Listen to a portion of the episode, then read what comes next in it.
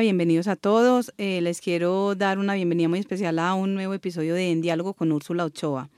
Hoy tenemos una invitada muy especial es una mujer que ha desempeñado un papel muy importante en el desarrollo de una serie de proyectos que incluyen curadurías, libros y textos, donde se interesa por el cuerpo como un asunto no solo biológico, sino también como un asunto político. Y en ese sentido, su énfasis investigativo ha sido el cuerpo, sus representaciones y sus cruces con la violencia política y el género que han sido revisados desde el arte colombiano y el arte latinoamericano. Su interés lo ha manifestado a través de proyectos y publicaciones como Cuerpo de Mujer Modelo para Armar, así como en la escritura de monografías como Retratos en Blanco y Afro, El problema del sexismo y el racismo en la obra de la artista colombiana Liliana Angulo y Clemencia Echeverry, La imagen ardiente. Actualmente se desempeña como investigadora, crítica y curadora. Es filóloga clásica de la Universidad Nacional de Colombia y magíster en Historia del Arte de la Universidad de Antioquia. Colabora en diferentes revistas latinoamericanas y desde el año 2012 es asesora del Centro de Artes de la Universidad EAFIT, donde además realiza un rol como curadora. Ha pertenecido al grupo de investigación de teoría e historia del arte de la Universidad de Antioquia y al Comité Técnico del Museo de Arte Moderno de Medellín. Hoy estamos con Solastrid Giraldo Escobar. Solastrid, muchísimas gracias por haber aceptado nuestra invitación. Muchas gracias a ustedes por este proyecto tan bonito, Úrsula y Alejandra. Mm, muchas gracias a ti. Bueno, eh, dentro de lo que leí como de tu introducción, hay una parte que me parece muy bonita y muy interesante y es como eh, la carrera que tienes de filóloga clásica, ¿cierto? Que tiene que ver con el estudio de las lenguas antiguas y me gustaría como saber cómo fue como ese paso o cómo empezaste a, relacionarte ya tan directamente con el mundo del arte teniendo esa carrera, cómo llegaste al mundo del arte. Bueno, eso es una vuelta larga. Eh, a ver, yo creo que básicamente eh, a mí siempre me interesó el arte y desde la parte teórica. Eh, aunque yo creo que si en aquella época yo hubiera tenido un concepto del arte contemporáneo como el de ahora, creo que hasta hubiera sido artista, pero como que yo tenía una cosa como con, con las manos, no sé, con algo así, pero me gustaba mucho el cine. Con toda la parte creativa. Sí, o sea, yo digamos que no tanto que no, o sea, como, digamos, imitar. O sea, yo coger un lápiz e imitar, pues eso yo no lo iba a hacer. Me gustaba mucho el cine, pero siempre pensaba que el cine era como por el otro lado. Pero yo, yo creo que, que digamos que con la apertura del arte de ahora eh, me hubiera arriesgado, pero como que en ese momento me, parecía que el arte no era como para mí. y me gustaba, pues me gustaba mucho la, la teoría del arte, sí, desde muy joven. No sé por qué, no sé cómo, porque bueno, yo crecí en Medellín, aquí no crecí pues, eh, no tengo en mi historia que de chiquita me llevaban pues a ver los, museos, de Nueva York ni nada de eso. en Medellín no había, entonces no sé, no sé por qué, pero siempre me interesó la, la historia del arte, me gustaba mucho la historia del arte. Eh, y cuando hubo como el momento de, bueno, de qué era lo que yo quería hacer, pues claro, no era ninguna de las carreras que había por ahí, no, no, yo, porque en el fondo yo quería ser escritora, o sea, realmente yo lo que lo que siempre quise, lo que todavía quiero. Sí, y lo, pero lo has desarrollado muy bien también. Eh, pero eso siempre es como, como usted, eso no es una carrera, ¿cierto? Eso no es una carrera. Entonces, ¿cómo hace uno para volverse escritor? Y claro, eso sonaba súper snob y súper, yo me acuerdo, un novio alguna vez, pues, ¿qué le pasa? O sea, eso suena, sí, suena como, suena, pero yo, pues, yo quería escribir y quería escribir y, y quería escribir sobre arte tal vez, sí, porque me, me, gustaba mucho. Entonces hubo un, momento en que yo no sabía, eh, la primera carrera que hice fue comunicación social. Mm. Yo creo que esto es importante porque, digamos, es algo como que nunca me abandonó también. No hice esa carrera, la empecé varias veces, porque yo decía, bueno, comunicación social cubre como mis grandes intereses, que son la escritura y el cine, que yo era súper apasionada de, del cine. Pero no me fue bien con las, eh, empecé en la bolivariana, no, en la de Antioquia tampoco, y ya tuve una crisis grande, grande como ya de la vida, entonces ya, ya dije, no, voy a eh, leía mucho a Nietzsche, muy snob, yo a los...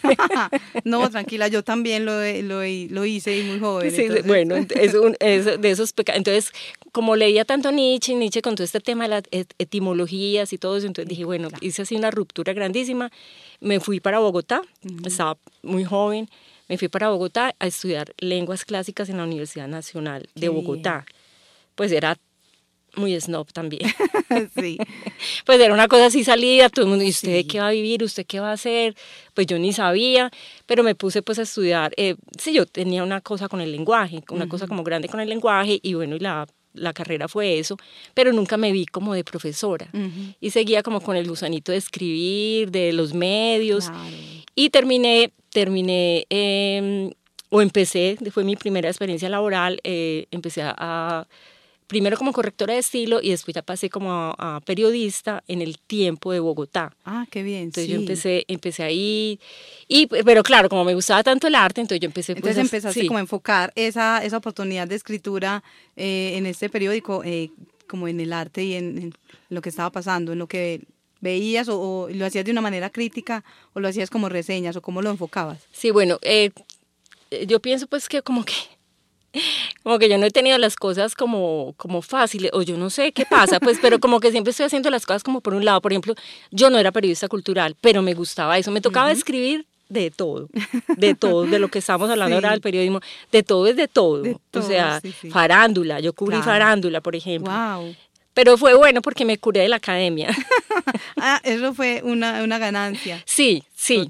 Sí, porque yo me acuerdo que cuando yo empezaba a escribir eso, como mis amigos, y los escribía, o sea, yo, yo era correctora de estilo, pero empecé como a, escribir eso, entonces mis amigos periodistas me decían, no, pero es que uno no escribe así en un periódico. y yo creo que eso fue una enseñanza para toda la vida, porque entonces, claro, yo hice ahí un, un quiebre, y, y, y, yo creo que eso de alguna manera... Eh, caracteriza un poco lo que yo escribo, porque yo siempre escribo como, como pensando en, no para especialistas. Eso está muy bien. Sí, no para y especialistas. cuando te lee se da cuenta de eso. Entonces, que es algo que eh, es un ejercicio muy, yo creo que hay que pensar mucho en eso, Sol, y a veces cuando se escribe sobre arte, muchas veces cuando mm, se escribe y una persona que escribe sobre arte tiene conocimiento, no piensa en eso, no piensan las, las personas que no son especialistas, sino que piensan en el especialista y entonces muchas, muchas veces la gente no entiende ni la obra, pero tampoco entiende lo que leyó y eso es complicadísimo. Sí, yo creo que eso es, eso es eh, eso es un pecado mortal, digamos como en la escritura, o sea, como pues, no sé, eh, no, a mí me interesa la teoría, la teoría dura, eh, el estudio, he tenido, tengo textos, pues como las tesis y esas cosas y todo, pero, pero, sí pero yo cuando estoy escribiendo siempre pienso... pues mejor dicho, trato de que se entienda lo que estoy diciendo, entre otras para yo entenderlo. Sí. Porque cuando uno escribe, uno termina como de entender cosas.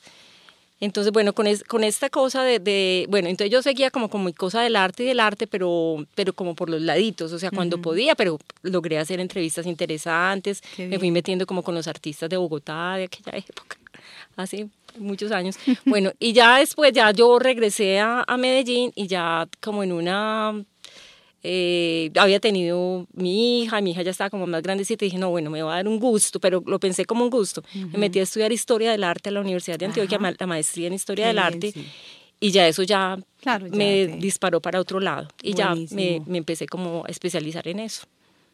Buenísimo, eh, eso que nos cuentas, no, no sabía que habías estudiado también comunicación pero claro, se evidencia también en, en, la escritura y en, ese, en esas ganas también de que la gente entienda qué es lo que se está escribiendo, porque uno tiene textos que son más especializados, pero también está esa otra parte que es el que lee y puede ser mi mamá, tu mamá, ¿cierto? Es gente que no está como dentro del medio ni entiende ciertos términos, pero hay que acercarlo porque creo que también la escritura es una forma de pedagogía de alguna manera, no demagogia, sino pedagogía. Que sí, como de mediación. Sí. diría que es algo como mediación. Exacto, la palabra es sí, como una mediación. Entonces, me parece que es muy importante eso.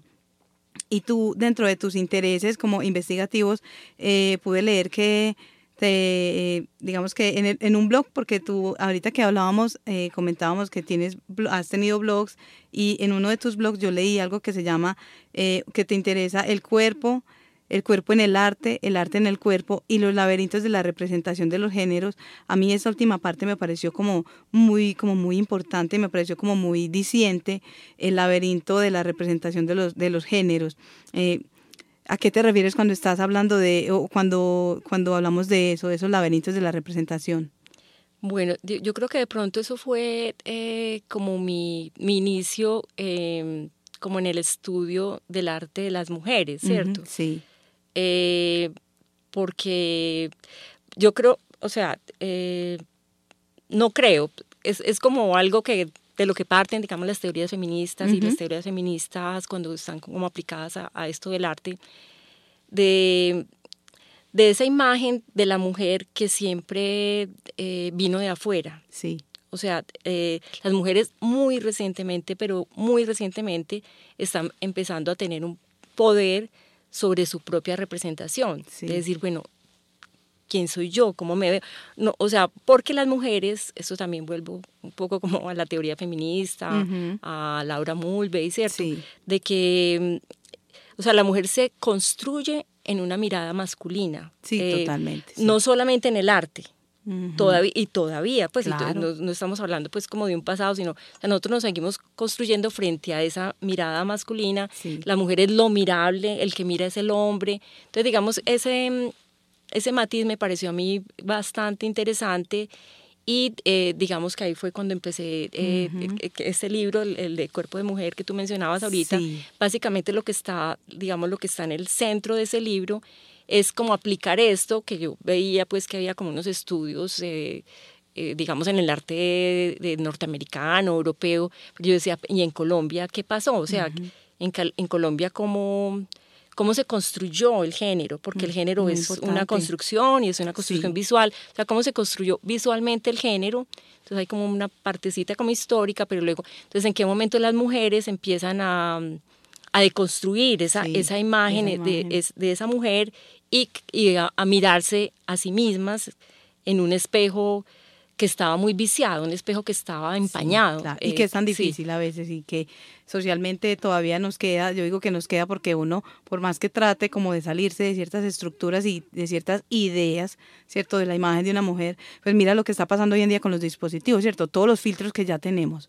Entonces está el filtro de que tengo que salir así, y entonces los ojos claros. Entonces, ¿cuál es el color de tus ojos, eh, cierto? Eh, ideal. Entonces siempre son claros.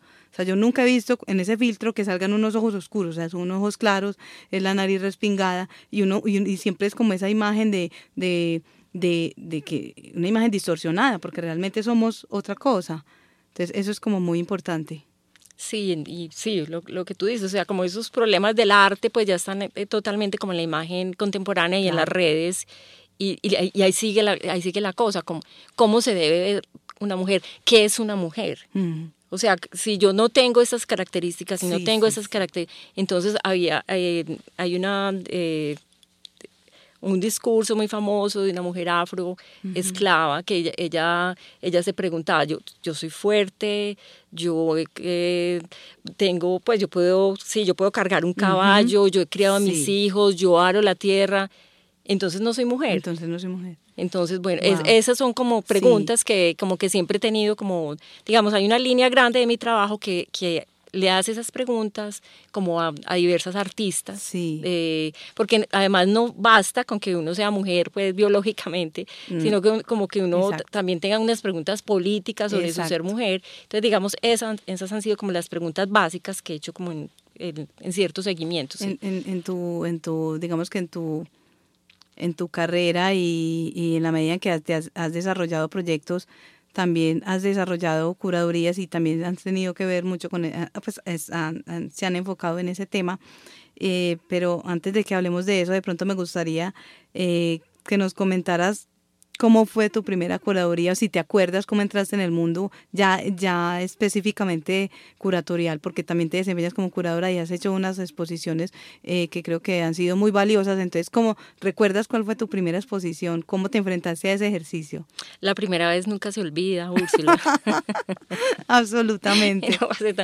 Bueno, no, fue, fue fue una curaduría especial, especial y digamos no fue nada de arte contemporáneo, sino yo eh, me gradué en, la maestría eh, de Historia del Arte con un trabajo eh, en el que yo trataba de relacionar, bueno, el problema era el cuerpo. y yo trataba de relacionar como toda la, parte del arte católico, de, este arte católico del dolor, del cuerpo lacerado, de las llagas, de todo esto, y el arte de las llagas y el dolor eh, de ahora, el, como el político, ¿cierto? Entonces, em, mi, mi, mi, tesis era, era acerca de eso, ¿cierto? se llamaba, eh, se me está olvidando cómo se llamaba, era cuerpo político, era pues algo entre el cuerpo católico y el cuerpo, de la anatomía piadosa a la anatomía política, bueno, todavía me acuerdo. Y entonces, eh, entonces había hecho un estudio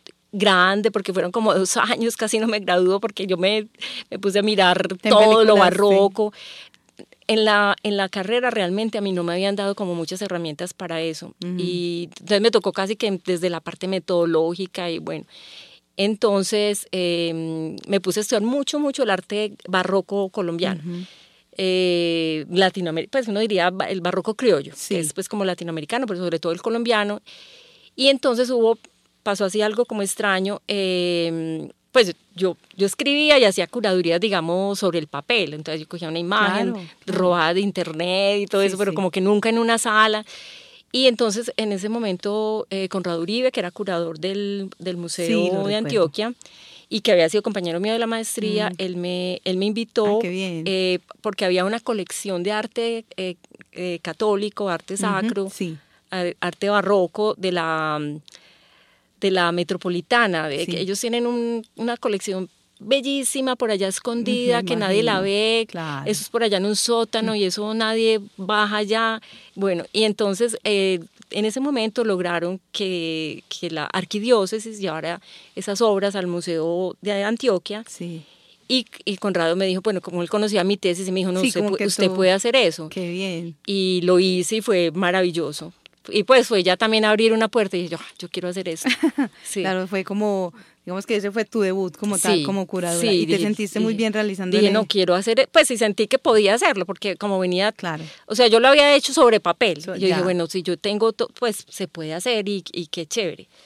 Como que tenías las herramientas tanto teóricas como cierto como incluso como de metodología ya era como llevarlo como a la al espacio 3D por decirlo llevarlo a la realidad. Exacto exacto eso eh, básicamente era eso pero como también había mirado tanta exposición claro. había mirado mucho eh, había mirado sí mucho no solo los libros sino cómo se pues no era solo cómo sacar uno todas estas imágenes sacras claro, tú de la iglesia mirabas. como así entonces tenía entonces bueno se pudo creo que pude haber hecho más, pero digamos como que en ese momento el, museo fue un poquito tímido. y, pero bueno, lo que se hizo fue maravilloso y me abrió pues como, como un mundo. Qué bien. Eh, de alguna manera, tú que estás desarrollando y que has desarrollado un papel eh, que ha sido reconocido también porque ya uno reconoce tus trabajos como investigadora, como curadora también, y eso me parece muy importante. Mm, me gustaría que de pronto habláramos un poco de cómo has visto en la actualidad el rol de las mujeres en la cultura y también con las artistas porque ya trabajas tú trabajas sobre artistas porque has escrito monografías muy muy muy o sea muy significativas y, y eso de, pronto creo que te da como la potestad para responder esa pregunta porque no, no lo ves desde afuera sino que tú ejerciendo tu rol y también como investigando sobre el tema cómo cómo ves esa digamos que esa participación o, ves que hay, hay un equilibrio, todavía hay mucha invisibilidad, ¿cómo lo consideras tú, Sol? Bueno, em, a ver, el, libro Cuerpo de Mujer, Modelo para Armar, yo lo escribí en el 2009, se publicó en el 2010. Sí.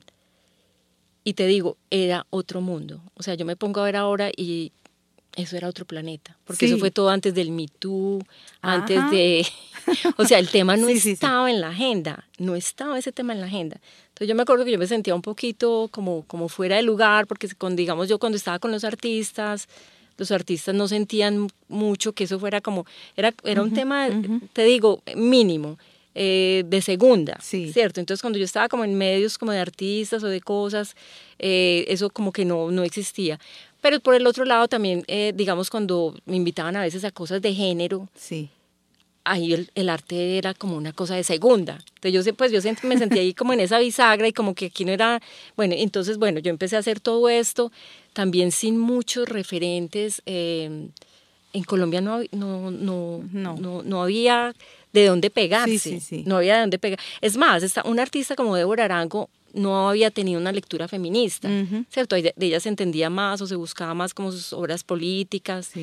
Entonces, bueno, eso me tocó como rebuscar, como inventarme una cosa. Bueno, entonces digamos, ¿por qué digo esto? Porque ahora pues han pasado que apenas 11 años, el planeta es Sí, ha pasado relativamente poco. Es poco, porque es que yo como que hace poquito caí en cuenta, yo, pero no, eso ya, ya, ya, pues el libro ya está viejo, por decir algo, ese libro ya no, pues digamos cosas que ahí se afirmaban y todo eso ya... Como que ya, ya no, digamos que ya no se... No, como decir, por decir, como hablar de arte feminista, uno decir arte feminista era raro en ese momento, pues eso era como como, no decía, bueno, eh, había unas como unas realidades que, que, por ejemplo, aquí nunca había habido un movimiento feminista como lo hubo en Estados Unidos, como lo hubo en México, eh, aquí pues no lo había habido, ni pues, yo no sé si no, o no lo hay, no sé, no sé si ahorita uno podría decir que lo hay. Yo creo que todavía no. Sí, eso aquí, y yo creo, pues hay una teoría y también como que yo he, pues, he pensado que como los artistas estamos está pues el, el, el país que nos tocó con este nivel de violencia y de, de, crispación. También eso conduce un poco como las miradas. Sí, entonces digamos como que el problema de las mujeres ha sido como, em, como menor porque estamos pensando es cómo hacer para que no nos maten, ¿cierto? Es como, yo creo que así ha pasado un poco con eso. Entonces digamos que ahora, digamos, pues ha habido una la explosión pues que todos conocemos, pero como que el problema ahora es también como la banalización del tema. Qué bien, qué, qué bien que lo mencionas, sí. Pienso pues que es un tema que ahorita está, o sea, como de, de, pronto de ignorarlo a pasar a una sobreexposición y a una banalización y también a una especie de codificación. Entonces ahora las artistas, pues hay como unos códigos de, de cómo ser feminista y, y son obras ya muy poco interesantes. pues, unos, y de hecho, eh, ciertos códigos estéticos, ya yo lo hablo desde la parte de la estética, pues porque mi maestría pues eh, fue eh, es en estética y también esos códigos estéticos que son como una obra feminista, pues sí tiene estos elementos y estos y estos y, y se empieza a caer como en una, como tú dices, en una banalización de los mismos medios, en una banalización de los gestos, ¿cierto? Que yo planteaba en algún momento también con el arte de performance y eso era algo como muy crítico, pero, pero realmente había una resonancia de que cómo estábamos entendiendo qué era el feminismo y cómo se desarrollaba ese feminismo dentro del arte, ¿cierto? Creo que ese, ese tema que tú tocas es muy importante eh, porque ahí es donde decían como que no es que, ah, como así que arte feminista? Es que, la, ¿cierto? Y cómo hago arte feminista y la banalización también y ahí también entran como los mismos medios, ¿cierto? Como esa campaña del Me Too o de que hubo una que mucha gente renegó de ella, que era eh, pintarse los labios de rojo y poner la foto con los labios rojos, entonces esa ya era, ¿cierto? yo, yo decía, pues yo me pinto mucho los labios de rojo, pero eso no tiene nada que ver con ninguna campaña de nada, pues no es cierto, es como eso, eh, como a, lo que tú nos, de lo que tú nos estás mencionando. Entonces, en ese sentido, casi pues que uno eh, sí, a veces son obras poco interesantes. Pues es que son poco interesantes, o sea, no te dicen cosas nuevas. Y eso no significa que es que el problema de la mujer ya se ha superado, que de pronto era lo que tú decías ahora, o el problema de la representación. Creo que está vivísimo los problemas siguen vivísimos y, atravesados por otras cosas, atravesados pues por vivir en un país como Colombia, por, eh, digamos por la violencia de la guerra, por no sé, bueno, entonces hay una cantidad, o sea, hay, hay unos problemas que están vivos, que siguen siendo muy interesantes, que digamos podrían ser una cantera, pero eh, casi que pues no, las artistas están haciendo, tampoco voy a generalizar, pero como que hay, digamos, hay una, ya hay como cierta escuela que, que yo lo que diría es que me parece poco interesante. Y que de pues. pronto esa escuela también viene como muy eh, afianzada con lo que fue como, como precisamente esos movimientos que sí hubieron en Estados Unidos, como todo este, este, digamos que este ola del feminismo y del arte feminista que también respondió como a, a esos procesos en Estados Unidos. Entonces, eh, muchas artistas también se referencian en esas artistas y también como que vuelven y replican esos mismos. Como unos clones, hacen como unos clones aquí, que aquí hay otras intersecciones, ¿cierto? hay unas intersecciones totalmente distintas, una historia, incluso eh, unas teorías completamente distintas, ¿cierto? Entonces, sí, creo pues que es como el problema que tiene ahorita esto. Sin eh, decir que se ha superado y sin decir, no. Que no hay.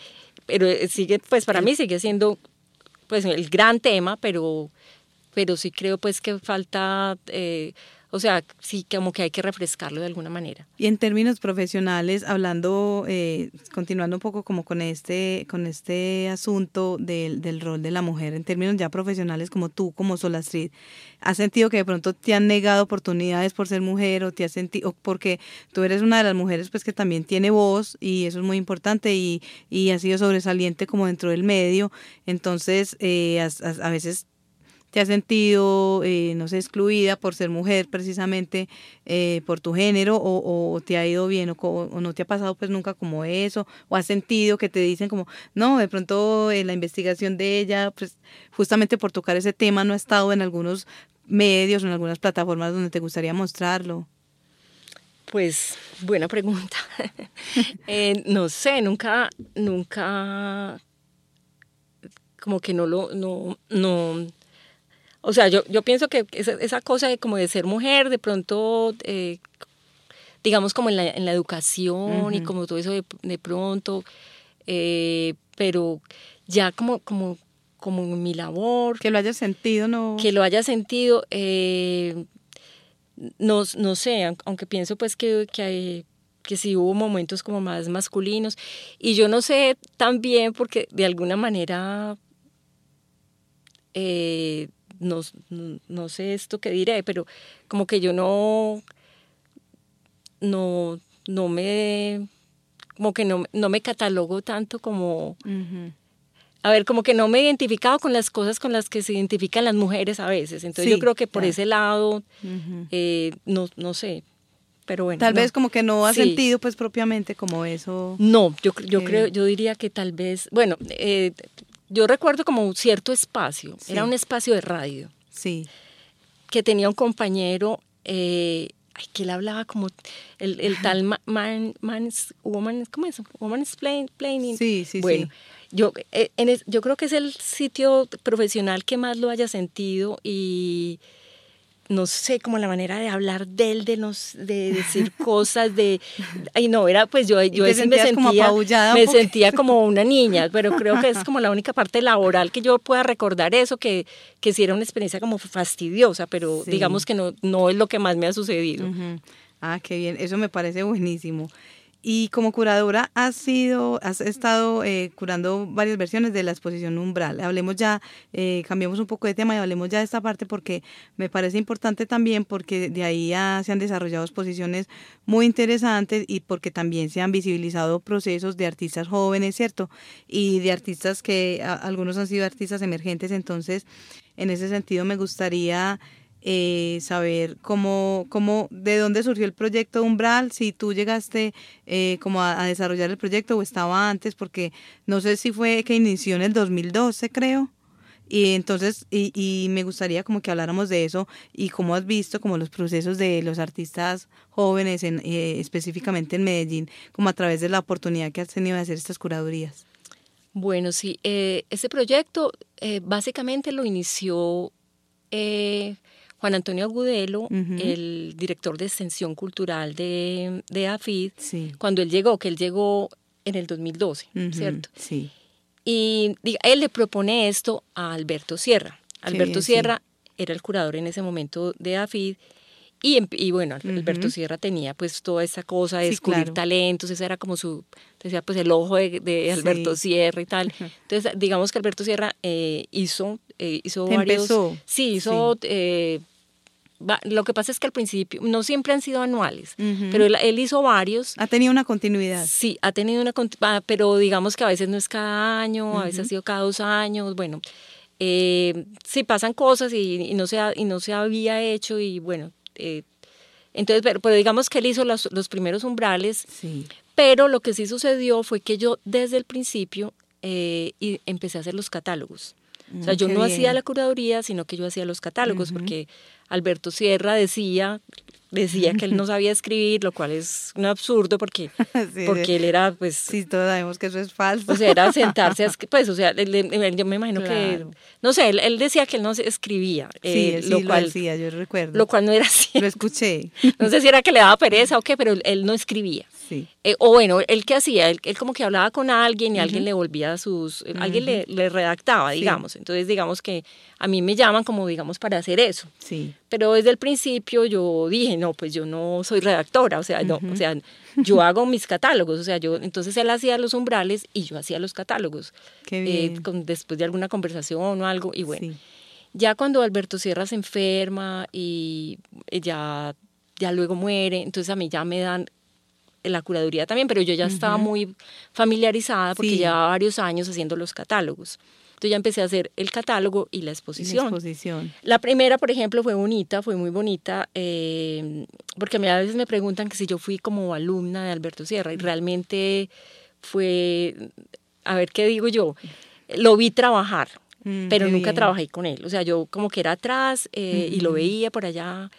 Y uno que- aprende, Ahora que hablamos un pues. poquito como de, de si ahí había algo de, de machismo, no sé, pero entonces, bueno, el- el- yo me hacía por allá atrás y yo lo veía trabajar y yo volvía como, ¿cierto? Yo claro. hacía mi interpretación y todo, era un texto más bien crítico sobre... de pronto era como un respeto también, porque la, la es que no, o sea, uno no lo va a negar, o sea, Alberto Sierra, la figura de Alberto Sierra imponía un respeto que uno cuando lo saludaba, uno, yo no, uno no sabía si lo saludaba, no, si estaba de buen genio, no, o sea, era una figura que imponía respeto, entonces Sí. de pronto era más como eso. Sí, sí, y digamos, yo no sé, sí, pero digamos nunca, eh, no, no fui su alumna, pero eh, en cierto sentido, en el otro sí, creo que sí, en el otro aprendí muchísimo Claro. de él, pero como por ósmosis, como por de hacerme Claro, al ladito, claro. calladita. eh, Mirando. entonces yo lo veía, él después me leía y bueno, y así. Entonces, digamos que fue como una cosa interesante. Qué entonces, digamos bien. que yo ya, ya, la sala, entonces yo conocía esa sala de AFID. Sí, de pe a pa, ya. La conozco, yo, yo esa sala le conozco cada rincón, cada problema, cada posibilidad. Yo, esa sala es como una extensión de mi cuerpo, porque Ujú. bueno, tantos años allá. Entonces, eh, entonces ya cuando llegué, lo mismo como aquella primera exposición, entonces yo, yo, yo me sentía, bueno, te- conocía ya cómo funcionaba todo eso, conocía el espacio, hacía, esta fue otra cosa como muy interesante de, de un aprendizaje que yo tuve en EAFID, pues que yo EAFID no tengo más que agradecimiento, sobre todo con Juan Antonio Agudelo, pues que, que ha sido como mi mentor allí, Sí. eh, la parte de la mediación. Yo Qué hice, bien. He, he hecho, eh, digamos que fue una gran parte de mi trabajo hacer visitas guiadas allí. Y eso es otro mundo y es una belleza. Sí. Y entonces, digamos, como yo, con, yo hacía las visitas guiadas de las exposiciones de, de Alberto, Alberto, Sierra. ujú. Entonces también ahí aprendí mucho. Digamos que ese fue como mi escuela. Es- esa fue mi escuela, una escuela como paralela o por osmosis, yo no, sabría cómo decirlo. Y entonces ya, ya hubo un momento en que ya me soltaron, pues ya, pero entonces yo ya tenía todo, como Sí, todas las ya, herramientas, ya- conocía la o sea, sala. No llegaste nueva a No, una sala pues no. grande, una sala súper grande a decir, ¿yo qué voy a hacer aquí? Entonces ya, entonces ahí empecé, y entonces digamos ya empecé, en, ah bueno, eso es lo que te decía, en, el 2015, que él se enferma y ya finalmente muere, estábamos en la mitad de un umbral, en la mitad. Ah, entonces, wow. bueno, entonces ahí fue cuando Sí. me dijeron, no, pues ter, termínela. Sí, termínalo. Entonces, digamos, a mí eh, llegué con eh, Al- Alberto, había escogido unos artistas, pero no les había escogido la obra, por ejemplo. Ya. Entonces, esa fue como una cosa que hicimos entre los dos, como en diferido, ya Qué él bien. muerto. Sí, sí. Pero fue una cosa, fue una, fue una colaboración con él ya muerto. fue Sí, como, sí. porque claro, entonces, ¿qué quería Alberto? ¿Qué decía Alberto? Y tú recordabas Sí. todo eso y todo. Sí. Y, y los artistas, bueno, entonces los artistas me decían, no, Alberto quería esto, no sé qué. ta- eh, Fue como una reconstrucción entre todos de qué, Qué era lo que quería Alberto. Claro. Entonces esa fue la, el umbral del 2015 y ya, ya sí seguí yo. Y en ese momento, eh, digamos que, si no, si mal no recuerdo, como que la última, pues han tenido eh, que hacer exposiciones también virtuales, ¿cierto? Sí, Por la pandemia. sí, me sí, en la imagino. pandemia hicimos el último umbral porque ya, ya después no hemos hecho. Eso fue en el 2000, el año pasado, ¿no? La última. Con el, Fue el 20. el jet lag de la pandemia, que Sí, no sí, se sí. acuerdan, ese fue el año pasado, el antepasado, creo que fue el, sí, fue el año pasado. Y de pronto hay como Sí. una, una eh, como posibilidad o se ha hablado pues como de volver a retomar, de volverlo a hacer o no. Sí, es un proyecto que siempre está abierto, Ujú. sino que pasan cosas y, y este año fue un poquito, empezó lento, pues, pero, o sea, Umbral siempre está abierto. Qué bien. Entonces, eh, O sea, que hay sí. posibilidades de que Sí, no, es un proyecto que está vivo y Buenísimo. está, está abierto. Buenísimo eso. Eh, hay unas, además de, de esa curaduría, pues de esa, digamos que ese ejercicio curatorial que realizas, que has realizado en EAFIT, también como curadora autónoma, ¿cierto? Eh, eh, y, y también eh, con instituciones realizadas, has realizado exposiciones y es, eh, indiscutible no hablar de la persistencia del dogma, que me parece que ha sido una exposición muy acertada y muy coherente y también muy bella hasta cierto sentido, pues en términos de la palabra, porque ya uno no puede utilizar la palabra bello en el arte porque dice, ay, no, eso ya no se usa, ¿cierto? No, hay cosas que realmente en el arte uno puede seguir eh, destacándolas como algo bello y, y la exposición es muy fuerte también y muy potente que fue una exposición que realizaste eh, como una co-curaduría con Jaime Humberto Borja, ¿cierto? Me gustaría mucho que habláramos de esa exposición porque hay tres ejes conceptuales que son el cielo, el purgatorio y el infierno. Y es una muestra que actualmente todavía está en el museo, ¿cierto? Y que está en la sala de diálogos de coloniales, si no estoy mal. Ese proceso yo creo que, creo que eso venía como de un proceso de reestructurar la sala. Eh, no sé, háblanos de ese proceso y, cómo fue como desarrollar la exposición como tal. Bueno, esa exposición es como esos regalos que le da a uno la vida, pues eh, sí. Eh, fue una cosa muy, muy, sí, muy bella. Eh, a ver, yo, yo venía, como te digo, yo había hecho esa, la tesis de mi maestría en esa relación entre el arte, digamos, barroco y el arte contemporáneo, pero sobre todo como abrazado, em, atravesado por el tema de la violencia, ¿cierto? De, de como unos martirios, los martirios, digamos, sacros ahorita se, se perduraban, llegaban al, al, tiempo de, a nuestro tiempo y ya había, digamos como el mártir político, como del mártir católico se pasa al mártir, político. Esa era pues eh, la, la, la tesis, ¿cierto? Y eh, había hecho ya esa pequeña exposición que te conté, pues que fue la primera. Entonces digamos que en el Museo de Antioquia se sabía que yo eh, manejaba. Que tenías como un conocimiento y eso. Sí, sobre todo, no tanto de que yo fuera un especialista en arte barroco, que no lo soy, sino que lo, había estudiado mucho, sobre todo para relacionarlo como con el arte contemporáneo. Entonces, bueno, yo cuando em, hice mi tesis, como te digo, yo como muy perdida porque no, no sabía como de dónde, digamos, no era algo que, que yo, digamos, en la, en la maestría no estudiamos mucho el arte barroco, creo yo. Creo que pasamos, hicimos una sesión, no más.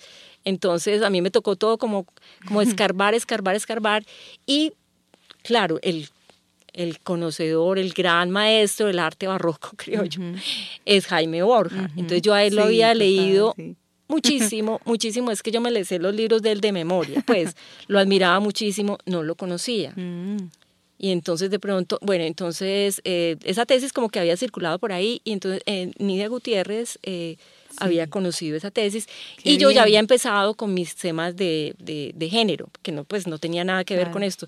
Pues es como es como interesante que yo después me dediqué tanto tiempo como al tema de género. Cuando yo hice esa tesis, yo ahí no me metí para nada con el género, para nada. Para nada, o sea que... Sino, lo que pasa es que al año yo sí hice el libro de Cuerpo para Armar, eh, eh, Cuerpo de Mujer Modelo para Armar, y traje como toda la, enseñanza de la, de, la, tesis, de la, tesis, pero ya le metí el género, pero ya le metí el género. Entonces, digamos, yo tenía esas dos cosas, el libro de Cuerpo para Armar eh, y tenía la tesis y en, la, en el Museo de Antioquia conocían los dos trabajos. Qué bien. Y entonces Nidia Gutiérrez un día me llama y me dice, ¿quieres, vamos a, a, hacerle una relectura a la sala colonial?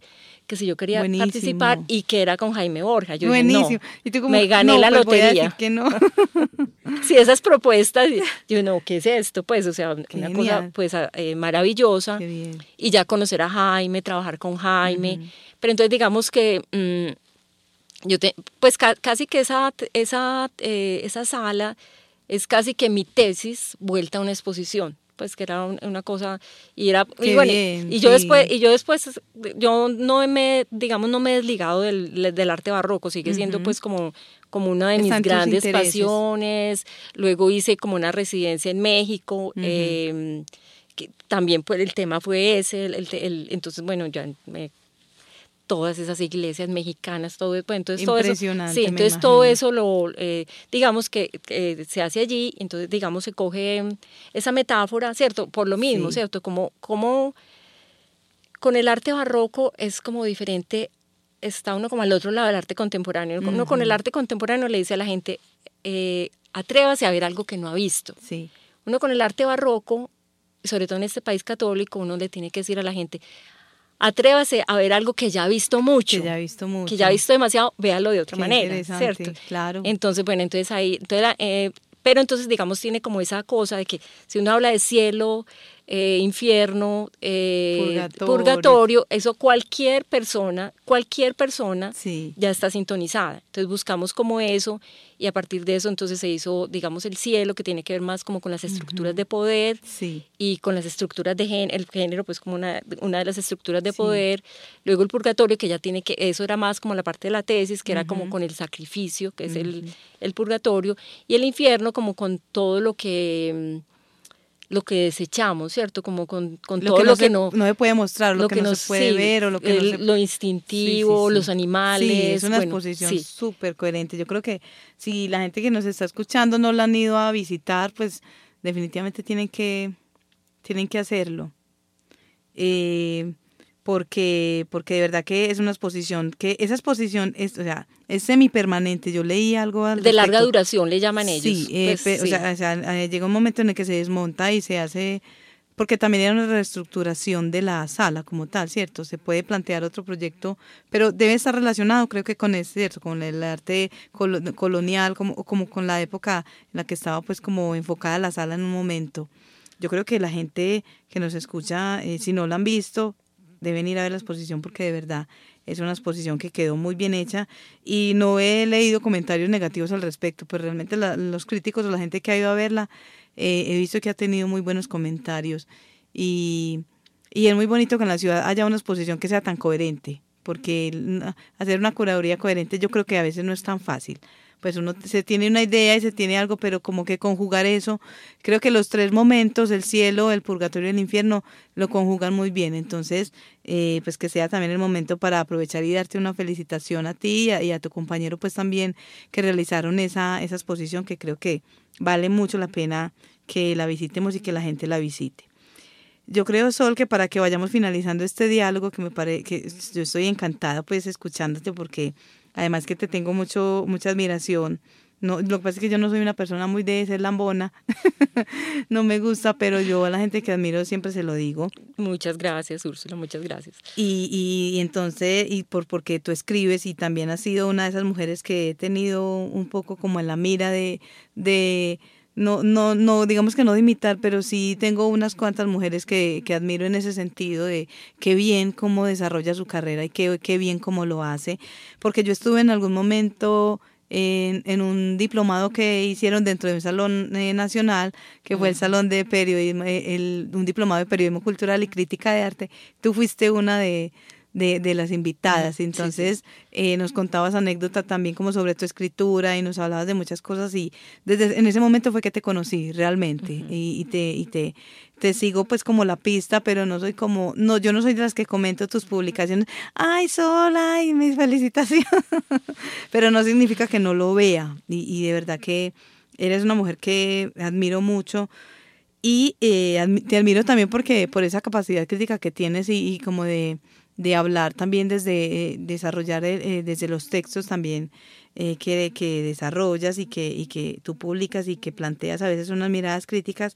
Y pues aquí vamos a hablar de un texto que yo sé que ahorita lo hablábamos y es el último texto que yo que pudimos leer y mucha gente lo leyó, el, el artículo que salió en el colombiano titulado El incesable deseo de Botero y creo que fue un artículo como es un artículo muy agudo que toca temas muy interesantes sobre una serie de sucesos que han sido llevados a cabo pues por, por el artista Fernando Botero hacia la, la ciudad de Medellín, pero también planteas algo muy interesante y es también como toda esa generosidad extrema, por decirlo así, de la ciudad con, con Botero. Y en ese sentido quiero que nos cuentes un poco como cuál es tu impresión como tal eh, de un personaje como Botero para la ciudad y qué ha pasado como con ese texto, cómo lo, realmente cómo lo quisiste, cómo decidiste plantearlo de esta manera y cómo ha sido la recepción que ha tenido el, el artículo.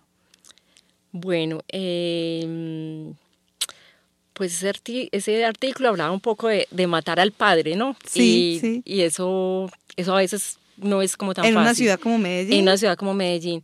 A ver, yo creo que, que es un artículo que me salió como así. ¿Por qué? Porque creo que es un, es un tema sobre el que he pensado muchísimo uh -huh. durante, o sea, digamos, hay, hay artículos que uno, eh, uno les tiene que hacer como la investigación sí, a sí. propósito, ¿cierto? Este, este no, esto fue una, eh, digamos, esa era como una, algo en lo que he pensado, eh, pues ya décadas. A mí, a mí me tocó, eh, yo viví mucho tiempo en Bogotá, entonces a mí me tocó cuando yo regresé a Medellín, fue el tiempo de este boom de Botero. Sí. Incluso eh, estando yo, yo todavía, eh, yo era editora cultural del espectador, siendo yo editora, me tocó escribir sobre la donación de Botero. Mm, y ya estaba yo todavía en Bogotá. Sí. Y ahí como que ya fue cuando me vine y todo esto, entonces digamos, pues yo, eh, claro, era una alegría, yo recuerdo que era una alegría, era una alegría para la ciudad y, y, yo, yo no digo pues que, eh, no digo que haya sido un proceso malo, ni, Pero, pero sí pienso que eh, lo, lo, que ha pasado con Botero y la ciudad es sobre todo como un tema de, de, de poder, sí. de poder, o sea... Eh, Botero de todas maneras, en este momento, yo no digo que en sus inicios, en este momento es un artista de la élite, ¿cierto? Sí, claro. Y es, es un artista que, es, que viene desde arriba, o sea, lo, lo, imponen un poco como con la pesadez de, sí. de, de, de, lo que ha sido todo ese trabajo escultórico. Y bueno, y otra cosa que yo, digamos, había he reflexionado mucho eh, y que yo digo en el artículo, que me parece que es como lo mejor de Botero, uh -huh. es que definitivamente eh, estas esculturas eh, que él trae, que trae de, digamos, de, de, de estas grandes capitales, ¿cierto? Sí. Porque, digamos, aquí no es que quieran a Botero porque les parece maravilloso, o sea, no lo conocen. Sí, es que es muy sí. curioso, Sol, porque generalmente tú le preguntas a la gente sobre Botero, incluso a la misma gente que hace parte del medio del arte. Eso es muy paradójico, que si les gusta Botero, y hablando ya en términos estéticos, en términos de la obra, más allá de los que están más enfocados en investigarlo realmente, como tú estás diciendo, y, y, y la gente dice, no, Botero no, o sea, no me gusta Botero, así, así sea como un, un, un, de una manera muy desconocedora, pero no es un artista que realmente con, la, con, con el cual la gente se identifique. Sí, yo, pues yo, yo creo, o sea, y la gente, digamos, de a pie, por decirlo de sí. alguna manera, tampoco. Uh -huh, o sea, ¿a quién le gusta Botero? Botero le gusta mucho a las estructuras del poder a las estructuras que quieren uh -huh. eh, hacer a esta ciudad internacional. Bueno, entonces como te decía, como cuando yo llegué estaba toda esta cosa, este despropósito que fue uh -huh. este tema de la ciudad Botero. O sea, la ciudad Botero, o sea, Medellín se llamaba en las guías turísticas sí. Ciudad Botero. Uh -huh. O sea, le quitaron el nombre y digamos también como toda la injusticia que hay de borrar una historia del arte antioqueña, que es una historia que yo he estudiado sí. muchísimo, me gusta mucho eh, una historia, eh, digamos, modesta, por decirlo de alguna manera, ¿cierto? Uh -huh. O sea, ninguno de esos artistas antioqueños tiene, digamos, esa estatura sí, sí. en los medios no, internacional no, ni claro. nada, pero digamos, es, es nuestra historia, sí. son nuestros debates, son es, es, es, lo que somos nosotros, es, que somos. es, nuestro pensamiento, son nuestros símbolos. Entonces, como de que de pronto llegue esto y como que sea lo único se que ha habido. o sea, se, se, oculta todo lo demás. Total. Entonces, por ejemplo, lo, lo que yo digo yo ahí es... Eh, es cómo se le cambia el eje a la historia del arte antioqueño. Entonces ahora, ¿cómo, ¿cómo así que de un momento a otro sí, sí, todos, sí. todos los artistas antioqueños están girando alrededor de Botero, que Botero ni siquiera ha participado mucho en esa historia? No, de hecho no, claro. O sea, eh, Botero hace un arte internacionalista, uh -huh. exótico, uh -huh. exotizante, que se vende afuera. Y exotizado, o sea, porque sí. la misma figura de Botero ha sido absolutamente sí. O sea, es, una cosa, eh, yo, a ver, yo no le, yo no le quitaría eh, todos los méritos plásticos a Botero. Claro, yo no, creo, y los tiene desde los, cierta, cierta sí, plástica, cierta... Digamos, sí. en cierto momento, ah, yo veo obras de Botero, cuando he visto investigaciones y he visto libros de Botero, tengo un par de libros de él, eh, pues que me los han obsequiado, pero voy a ser muy sincera, yo realmente no, lo, no, no me provoca adquirir un libro sobre Botero, pero los, me los han obsequiado y he tenido la oportunidad, que han sido muy buenos obsequios, porque he tenido la oportunidad de ver obras de Botero de, en sus inicios, incluso, ¿cierto? Y hay unas cosas, una, una fuerza plástica y unas cosas muy interesantes. Sí, sí digamos que, que Botero, como cualquier artista, es interesante. Uh -huh. O sea, como tú te sientes a estudiar cualquier artista y, y, pues, a ver, digamos que yo no tengo como esa cosa con la crítica de decir si esto vale o no vale. Sí, sí. No me ha gustado nunca eh, ser una crítica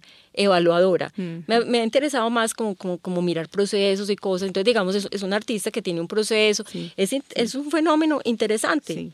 Pero uno poner, traerlo acá eh, y poner a girar la historia del arte local, no solo la, la de acá, la colombiana, entonces uno va al Banco de la República y también, y, y, y, aquí poner, digamos, el Museo de Antioquia, ponerlo a girar alrededor de Botero. Es cierto. O sea, eh, Botero es un pedacito es un pedacito de esa historia. Como que se traga no todo. es más grande. Se traga todo. Y este como, es que mira, lograr tragarse 11 murales de Pedronel De que hay en el Museo de Antioquia. de en el Museo de Pedronel, que Antioquia es hay, impresionante. hay 11 murales y eso como que ya, ya, ya cualquiera ahí es un invitado de ese- es un invitado de botero.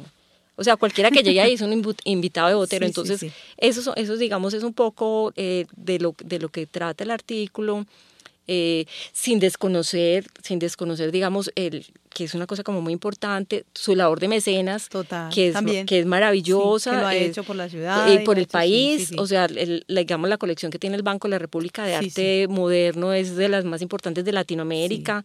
Eh, bueno, Y poder eh, ver eso, uno dice como, bueno, que está bien aquí, bueno, todo eso es interesante, pero sobre todo lo, lo, lo que a mí me parece más discutible de Otero es como esa ese, esos diálogos con el poder, o sea, donde, Sí. y que la gente se le arrodilla y lo que él Sí. dice y lo como y todo él lo está bien diga, y, y no hay y no hay, y Sí. no hay un cuestionamiento realmente sobre sobre sobre nada ni sobre ni siquiera sobre su obra su obra ya está o sea ya tiene el sello ah no es que es así incluso escuchaba yo por ahí un boterismo no porque ya hay artistas que incluso cierto entonces eh, no hay una no hay, no hay un cuestionamiento ni sobre la, la como artista como tal sobre lo que de- se debe cuestionar un artista también que es sobre la forma, sobre la plástica, pero tampoco hay sobre todo lo que pasa con la figura de él, entonces yo creo que eso es importante que se haga sol porque porque finalmente alguien si alguien lo siente, pues que se manifieste.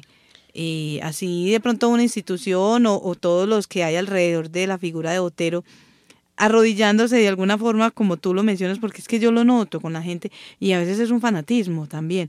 Crean fanatismo, yo lo he notado. Hay gente que es fanática de Botero, entonces uno dice, no, ahí pasa esto, y es que no, pero usted cómo se le ocurre decir eso, es que Botero es Botero. Y yo digo, no, un momentico, pues sí, un momentico, sí, es eso eh, de lo que hablas y creo que es muy, muy real ese cuestionamiento que haces. O como esa, ese, ese, que, la, que también haya como esa reflexión en Sí, relación y, a y eso. de alguna manera yo creo que no es una reflexión mía lo que tú dices, o sea, yo casi que dije lo que se dice. Sí, claro. Dije, pues que como algo así, pero como, como es, es como ver el emperador desnudo, pues ese emperador está desnudo y, y, y yo no sé por qué no se habla un poquito de, de esa desnudez entre los grandes temas que hay que...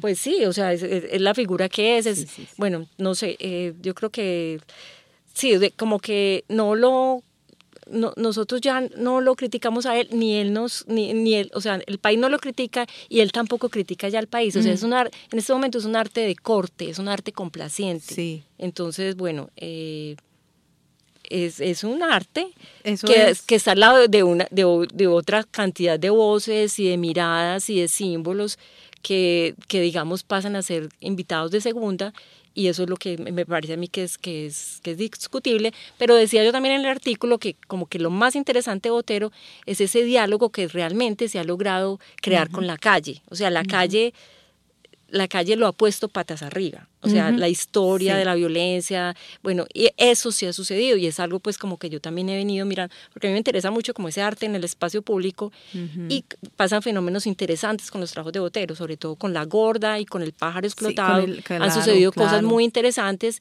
y bueno, de eso hablaba el artículo en tres párrafos. Eh, No, me parece, eh, me parece muy interesante y me parece genial que, que, que nos cuentes eso y que lo menciones y pues si, la, si hay gente que no lo ha leído también, léanlo porque de verdad pues vale la pena como poner ese contraste, ¿cierto? Como hacer ese contraste, no solamente eh, Botero en sus 90 años y todos lo celebramos y todo, ay sí, pero también qué bueno entender un poco como qué ha pasado y cómo se puede ver también esa historia del arte antioqueño que tú mencionas de otra manera y, y creo que eso es muy digno de revisar y eso hace mucha falta.